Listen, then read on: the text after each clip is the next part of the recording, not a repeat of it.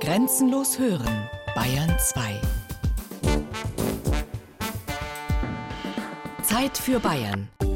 Features aus dem ganzen Freistaat. Sonn- und Feiertags kurz nach 12.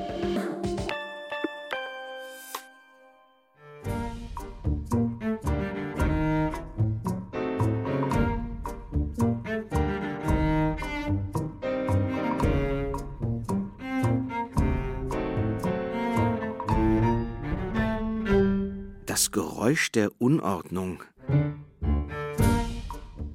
Die Keller meines Lebens? Den eindrucksvollsten hatte ich auf dem Land, in einem Bauernhaus, unter dem sich ein modriger Lehmkeller befand, dessen Türen ich nur einmal öffnete. Da schlug mir ein feuchter Hauch entgegen, und ich sah eine riesige, den Raum füllende weiße Kröte sitzen. Sie blickte mich verwundert an und machte ein gurgelndes Geräusch. Ich schloss die Tür und machte sie nie wieder auf. Gefunden in Ich hab's euch schon immer gesagt, mein Alltag als Mann von Axel Hacke. Da unten drunter lag dieser heilige Müll eben und man hat es nicht so ganz gesehen. Aber am Anfang war das überhaupt nicht klar. Doch sobald es klar war, wurde schon ein bisschen als Sensationsfund dargestellt, weil eben damals Fachleute aus der Judaistik darauf aufmerksam gemacht haben, was da für wichtige Dinge darunter gelegen sind. Ich war nicht nur überrascht, ich war wirklich, das ist jetzt nicht eine Interpretation im Nachhinein, ich war schockiert. Ich war völlig schockiert, weil ich nicht damit gerechnet hatte, eine solche nationalsozialistische Hochburg vorgeführt zu bekommen, also mit diesem Fahnenschmuck, für den Gunzenhausen offenbar ziemlich berühmt war. Dann finden Sie zum Beispiel ein Schweizer Taschenmesser original verpackt drin, wo der Preis draufsteht mit 297 Euro. Ja, ist gekauft worden vor vier Monaten und das liegt halt dann im Schrank drin. Ja. Und heute? Ich wohne in einem alten Haus, fünf Stockwerke mit Keller darunter. An einem Gang findet man blaue Stahltüren, die zu den Abteilen führen. Abends macht es auf dem Gang oft schlapp, klapp, schlapp, klapp. Ein Mann in gestreiften Gummilatschen geht zu seinem Kellerraum, um in einem Flaschenbehälter aus Kunststoff, der sechs Flaschen Platz bietet, sechs Flaschen Bier zu holen. Das ist einer meiner Nachbarn. Oder man hört ein Rascheln, weil jemand in einem Freizeitanzug aus Fallschirmseide seinen Keller aufsucht. Dort hat er eine Modelleisenbahn, mit der er spielt, bis ihn seine Frau über die Gegensprechanlage zum Essen ruft. Das ist ein anderer meiner Nachbarn. Oder es ist ganz still und ein dritter Mann steht vor der Tür meines Abstellraums und horcht. Das bin dann ich. Nicht gesucht und doch gefunden. 1986 vor der ehemaligen Synagoge in Veitshöchheim. Die vollen Bauschuttcontainer stehen schon zur Abholung bereit. Die Synagoge soll wiederhergestellt werden. Nach dem Zweiten Weltkrieg wurde das Gebäude unter anderem als Feuerwehrhaus genutzt. Und nun tauchen zwischen all dem Schutt, der aus dem Dachboden geräumt worden ist, kleine Papierfitzel auf. Im allerersten Moment hat man das nicht ganz erkannt, als die Firma, die eben den Dachboden ausgeräumt hat, hat es auch in den Unterlagen verzeichnet und hebräische Bücher. Aber sobald natürlich das mitgeteilt wurde, dass das hebräische Papierfetzen waren, dann wusste man schon, das ist so eine Ablage, die ist gefunden worden. Heute, 30 Jahre später, leitet Martina Edelmann im Jüdischen Kulturmuseum neben der Synagoge das größte Genisar-Projekt seiner Art in Deutschland. Genisar ist hebräisch, heißt übersetzt Aufbewahrung. Im Judentum darf kein Schriftstück, das den Namen Gottes beinhaltet, weggeworfen werden. Selbst Briefe mit Floskeln wie Um Gottes Willen müssen aufbewahrt und später in einem Grab auf einem jüdischen Friedhof bestattet werden. Es gibt völlig unterschiedliche Ablageformen. In Israel finden Sie Container, die stehen auf der Straße, schauen aus wie ein Altpapiercontainer, steht auch Genisar drauf und da werfen die Leute halt einfach diese Dinge ein. In Würzburg ist es zum Beispiel so, dass der Rabbiner das Material bekommt und es gibt ein Grab auf dem jüdischen Friedhof in Würzburg. Da steht auch Genisar drauf und es wird dann geöffnet und da wirft er dann diese Dinge rein. Oft schafft es so ein Schriftenlager aber nicht vom Dachboden auf den Friedhof und gerät in Vergessenheit wie in Veitshöchheim. Im Bauschutt lagen Briefe, Kalender, Gebetsriemen, heilige Schriften, Kinderbücher und Spendenquittungen, die bis ins 17. Jahrhundert zurückreichen. Ein wahrer Schatz für den Ort im Landkreis Würzburg, der heute keine jüdische Gemeinde mehr hat.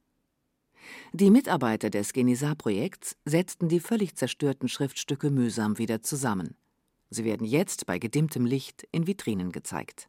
Die Sachen, die hier ausgestellt sind, stammen alle aus Veitshöchheim. Wir haben hier ähm, die Torah, die fünf Bücher des Alten Testaments. Das wurde in Veitshöchheim gefunden. Das ist ein jiddischer Text. Man hat auch ein Titelblatt erhalten. Und wenn man jetzt hier das mit den Hebräischen liest, heißt das einfach ähm, ein, ein schöne, ähm, wund wunderliche, eine schöne, wunderliche Historia von ein Fischer, sein Sohn. Schon als das gefunden wurde in Veitshöchheim, war das eine Sensation, weil man kannte dieses Buch nicht. Man kannte wohl Zitate oder äh, bibliografische Angaben, aber es gab keine Ausgabe von diesem Buch. Überall im Museum verteilt stehen weitere Kisten, voll mit verstaubten Papierfetzen, vermoderten Bucheinbänden. So, da haben wir jetzt auch wieder die jüdischen Fragmente. Mönchsrot. Also das ist jetzt Mönchsrot hier. Also Mönchsrot ist auch eine riesengroße Genissar gewesen. Das ist die jiddische Sprache wieder, die man dann eben ähm, versteht oder einigermaßen versteht. Er kann, ich bin da jetzt auch nicht so fit im Lesen, aber er kann haben. Er kann haben. So. Nur ein Bruchteil der Schriftstücke ist von historischer Bedeutung. Wir wissen, dass wir am Genießer-Projekt von den etwa 40 bekannten Fundorten in Franken ungefähr 20 bearbeitet haben. Das heißt, es ist nicht immer so umfangreich wie in Veitshöchheim. Wir haben Beispiele, da sind es wirklich nur vier, fünf Fragmente. Trotzdem belegt es, dass eine Genisa in dieser Synagoge vorhanden war und es ist auch davon auszugehen, dass jede Synagoge so eine kleine Ablage hatte.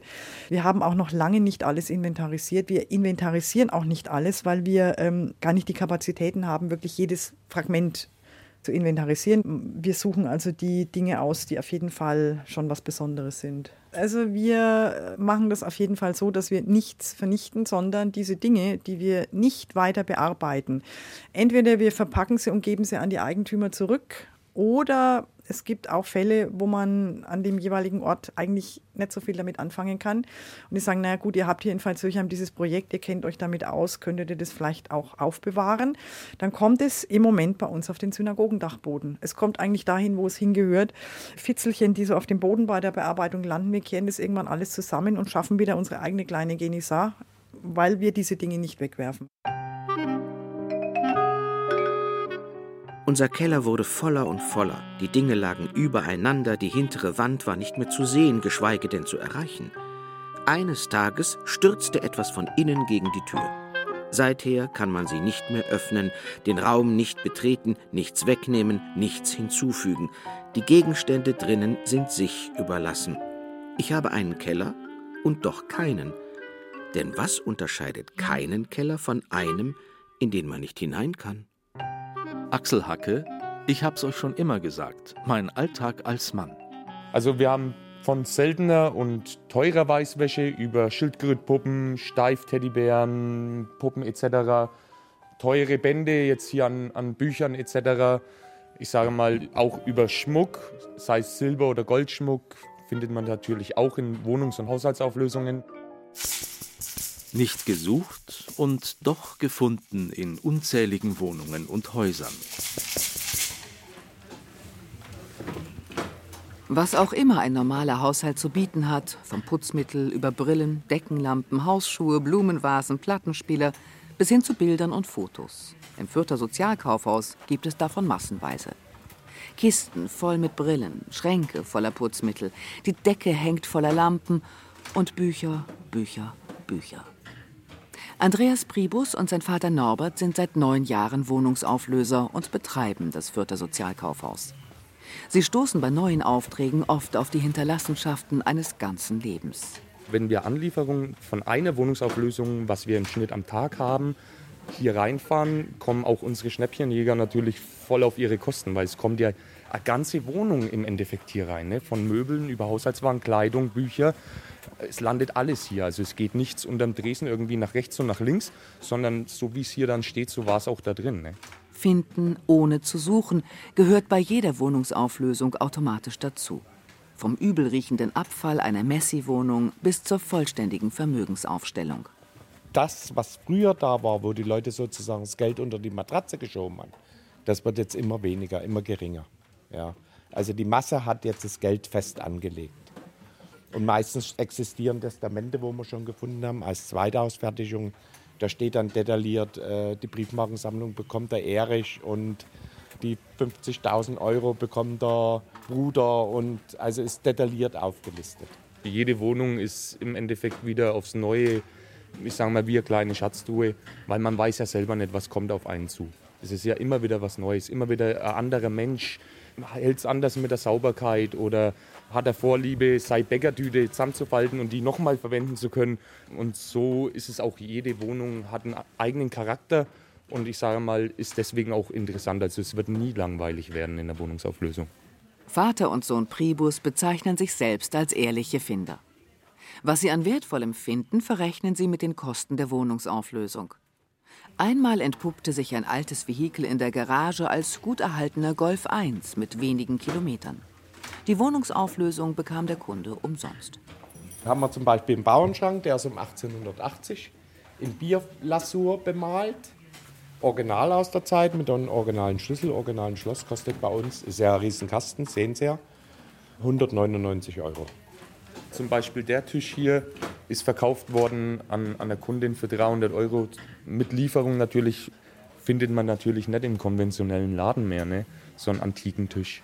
Das sind natürlich dann auch, sage ich mal, solche Schätze, die unter einer Tischdecke auftauchen, wo ich jetzt dann auch nicht alles hundertprozentig sehe, weil es zugebautes zugestellt ist. Also solche Tische tauchen dann auch mal auf. Ne? Warum wurden solche Schätze nicht schon vorher gezielt von den Angehörigen gesucht? Das hat sich Andreas Pribus schon oft gefragt. Na, ich glaube nicht einmal, dass es Unwissenheit ist. Es ist einfach mehr viel auch Bequemlichkeit und die Sorge, was noch alles dranhängt. Es ist ja nicht immer nur ein Sterbefall, sondern viele kommen auch ins Pflegeheim oder sind dement. Da haben die Angehörigen, sage ich mal, jetzt nicht den Kopf in dem Moment, da aufs Porzellan zu achten oder so. Mittlerweile hätten auch andere Wohnungsauflöser ihre Freude am Fürther Sozialkaufhaus. In neun Jahren ist hier in der großen Lagerhalle ein dichtes Warenlabyrinth entstanden. Nicht nur Haushaltsgegenstände stapeln sich, auch teure Pelze sind darunter. Ein Besuch im Sozialkaufhaus gleicht einer Zeitreise in vergangene Wohn- und Technikwelten mit alten Videorekordern und Walkmans. Ein Einblick in gelebte Leben, die von den Käufern wieder neu entdeckt werden wollen. Eigentlich schauen wir hier nur so rum und sind erstaunt, was es hier alles gibt. Man ist ein bisschen überfordert. Es gibt so viel zu entdecken, einfach auch echt viel Ramsch und kitschige Sachen, aber es ist echt schön hier zu sein und da mal durchzustöbern. Ja, auf jeden Fall. Weil wir achten halt auch darauf, dass es so ein breit gefächertes Repertoire hier bei uns ist, dass auch der Kunde eigentlich erstmal erschlagen ist, bevor er das findet, was er eigentlich sucht. Ne? Aber das ist, glaube ich, auch das Wichtige dabei. Nicht mal an meinen Werkzeugkasten komme ich. Und wenn ich eine Rohrzange brauche, leihe ich sie mir bei einem der Nachbarn. In ihren Kellern ist es so ordentlich, dass die Rohrzangen an Nägeln hängen und wenn man sie abnimmt, wird dahinter jeweils der auf die Wand gemalte Schattenriss einer Rohrzange sichtbar. Man sieht sich um, ob es auch den Schattenriss eines kaputten Inhalators oder eines unnützen Kinderwagens gibt. Nichts nur Ordnung. Spießige, abstoßende, begehrenswerte Ordnung. Und über allem hängend das sanfte Rascheln von Freizeitanzügen. Dazwischen, wie ein Metronom, das regelmäßige Schlapp-Klapp gestreifter Latschen. Wenn Ordnung ein Geräusch machen würde, wäre es so ein eintöniges, immer gleiches Rascheln mit Schlapp-Klapp dazwischen. Man müsste einen Apparat erfinden, der Ordnung hörbar macht. Eine Kiste mit Mikrofon und Kopfhörern. Vor Kasernen, Einwohnermeldeämtern, Bibliotheken hätte man das gleiche Geräusch im Ohr. Nicht Bellen von Befehlen, sondern sandiges Reiben, hartes Klappern. Gefunden bei Axel Hacke. Sehr schön. Wir sind hier durchgeschlummert jetzt. Ungefähr eine Stunde. Also bis jetzt war es schon schön. Mhm. Uns gefällt auch die Häuser, die Fassaden und auch allgemein die Sauberkeit. Und die Altstadt, also hier. Und gute Gaststätten. Gute Gaststätten, wo man gut essen kann. Aber dieses Panorama, das fand ich schon sehr, sehr schockierend. Ich habe meinen Augen eigentlich nicht getraut. Nicht gesucht und doch gefunden. 2003 im Haus eines ehemaligen Fotoladens in Gunzenhausen. Stattliche Herren, umringt von der Familie, strahlen in die Kamera. Auf dem Marktplatz von Gunzenhausen stehen viele Menschen mit begeistertem Gesichtsausdruck. Auf einem anderen Foto turnen begeisterte Kinder und Jugendliche vor Publikum. Was an den Schwarz-Weiß-Bildern irritiert, der Mann trägt eine NS-Uniform. Die Menschen auf dem Marktplatz zeigen den Hitlergruß, umringt von einem Meer aus Hakenkreuzflaggen. Die turnenden Kinder gehören zur Hitlerjugend. Bei einer Wohnungsauflösung 2003 tauchen im mittelfränkischen Gunzenhausen im ehemaligen Fotoladen Biella gleich stapelweise Glasnegativplatten mit fast 2500 Fotografien auf. Sie stammen aus den Jahren 1933 bis 1949. Damals hingen sie in Bilderrahmen an Wohnzimmerwänden. Die Gebäude rund um den idyllischen Marktplatz von Gunzenhausen sind heute noch weitgehend erhalten, doch die Stadt ist eine andere. Ein Gasthaus reiht sich ans nächste. Am Marktplatz schlürfen Einheimische und Gäste gelassen Cappuccino. Ein idyllisches Bild. Da wirkten die zweieinhalbtausend Fotografien aus der NS-Zeit wie eine wieder aufgerissene Wunde. Als ich das 2012 mir zum ersten Mal ansah, war mir sofort klar, das sind alles unfreiwillige Beweise für die Teilnahme an der braunen Bewegung von damals. Also fotografische Beweise für etwas, was nach 45 ja dann sofort abgestritten und geleugnet wurde. Schriftsteller Thomas Medikus, in Gunzenhausen geboren, hat sich dem Erbe seiner Geburtsstadt, dem Geschenk des späten Fotofundes angenommen und ein Buch daraus gemacht. Er wollte tiefer in der Geschichte graben, was zunächst ohne Erfolg blieb. Und man darf natürlich auch nicht vergessen, da hat aber bestimmt dann keiner mehr reingeguckt, dass in den privaten Fotosammlungen ja auch noch was vorhanden sein muss. Es sei denn, man hat es in den letzten 60, 70 Jahren alles entsorgt. Aber ich habe tatsächlich immer versucht, die Leser des Altmühlboten, also die Leute, die hier im Landkreis leben, aufzurufen über einen kleinen Artikel. Sie sollten mal zu Hause gucken in Ihren Fotoalben oder in Ihren alten Kisten, die vielleicht auf den Dachböden rumstehen, ob da noch was zu finden ist, aber hat sich leider niemand gemeldet. Mittlerweile erhält er aus der Bevölkerung viel Zuspruch für seine Arbeit. Negative Reaktionen, die gab und gibt es kaum. Wir gehen da oben an die Ecke, weil da gibt es einiges zu sehen aber auch zu erklären. Also hier von da bis da oben, das war das jüdische Viertel, ist, kann man so nicht sagen, aber es war jedenfalls ein Bereich, der der jüdischen Gemeinde gehörte. Da stand die Synagoge. Heute gibt es da Wohnhäuser und auch eine Tiefgarage. Nur noch eine Gedenktafel erinnert an die jüdischen Mitbürger, die hier vor den Nazis fliehen mussten, von ihnen verschleppt oder ermordet wurden. Die gefundenen Fotos, Gunzenhausen im Bann der Nationalsozialisten, das passte leider gut in die damalige Zeit. Und man muss sich eben auch klar machen, dass das ein ganz brutaler, äh, rabiater Antisemitismus gewesen ist, der gerade in Mittelfranken äh, geherrscht hat, der dann 1934 gipfelte in einem Pogrom, an dem bis zu 1500 Gunzenhäuser teilgenommen haben. Bei einer Gesamteinwohnerzahl von 5500 Einwohnern ist das schon bemerkenswert. Das Buch von Thomas Medikus heißt Verhängnisvoller Wandel. Ansichten aus der Provinz 1933 bis 1949. Gunzenhausen kommt nicht im Titel vor, kann und soll aber als Beispiel dienen. Das gefundene Fotomaterial, das Ausgangsmaterial für seine Recherchen, liegt mittlerweile im Rathaus und wird dort weiter aufgearbeitet. Bürgermeister Karl-Heinz Fitz unterstützt die Arbeit von Thomas Medikus. Trotzdem gefallen ihm die Bilder von heute, zufriedene Touristen beim Cappuccino am Marktplatz, natürlich besser. Das sind ganz, ganz wichtige Erinnerungen. Und gerade auch diese Bildersprache, neben den vielen Dokumenten, die wir haben, ist es eine ganz gute Möglichkeit, sich mit dieser Vergangenheit auseinanderzusetzen. Ich gehe ganz offen damit um. Das ist ein Teil unserer Geschichte. Wir arbeiten unsere Geschichte sehr intensiv auf. Wir haben in den letzten Jahren sehr, sehr viel gemacht, sei es Ausstellungen, sei es Führungen und dergleichen mehr. Also das ist ein Teil unserer Geschichte und das ist ein Baustein. Wir haben momentan eine sehr, sehr florierende Stadt. Wir haben sehr viele Gäste da, eine prosperierende Stadt. Natürlich möchte ich diese Stadt, wie sie jetzt ist, habe ich lieber und ich möchte auch diese Stadt weiterentwickeln. Dieser Fund von 2500 Fotografien einer Kleinstadt im Zeichen der Nazis hat uns etwas zu sagen, meint Thomas Medikus.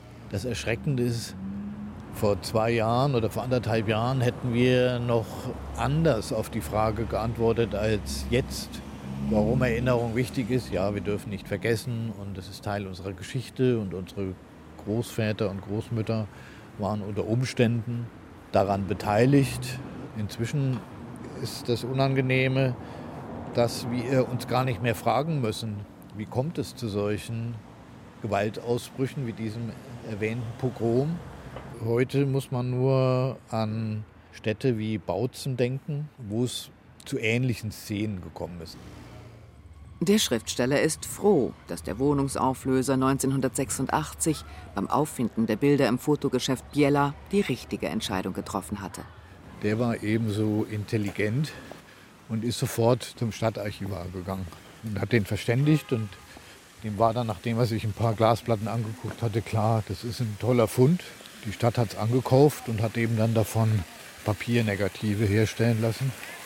Das ist außerordentlich großartig und man hat dem Mann viel zu verdanken, weil in der Regel wird sowas ja eben weggeworfen und das war's dann. Wenn der Ball eines Babys hinter ein Sofa rollt, dann ist er für den kleinen Besitzer für immer vergessen. Einfach nicht mehr da. Doch irgendwann, unausweichlich, rollt der Ball wieder vor, ganz von selbst. Finden, ohne zu suchen. Neue Chancen, um Altes neu zu entdecken, ob man will oder nicht.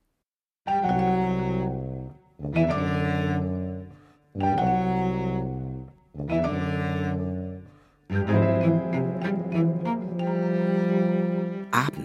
der Letzte den Keller verlassen hat, das letzte Schlapp-Klapp verklungen ist, lege ich das Ohr an meine Kellertür und horche und kann sie hören, die Geräusche der Unordnung, die Musik des Chaos, das klappernde Lachen der Rohrzangen, das heisere Husten gebrechlicher Inhalatoren, das senile Schmatzen eines ausrangierten Luftbefeuchters, das alberne Kichern eines Kinderwagens, das Stöhnen einer Kreuzschlitzschraube, die sich einem Kreuzschlitzschraubenzieher hingibt, das Weinen eines fernwehkranken Koffers. All das, was Gegenstände nur machen, wenn sie lange Zeit unter sich sind. Und was nur wenige Menschen kennen. Nur solche, die Keller haben wie ich.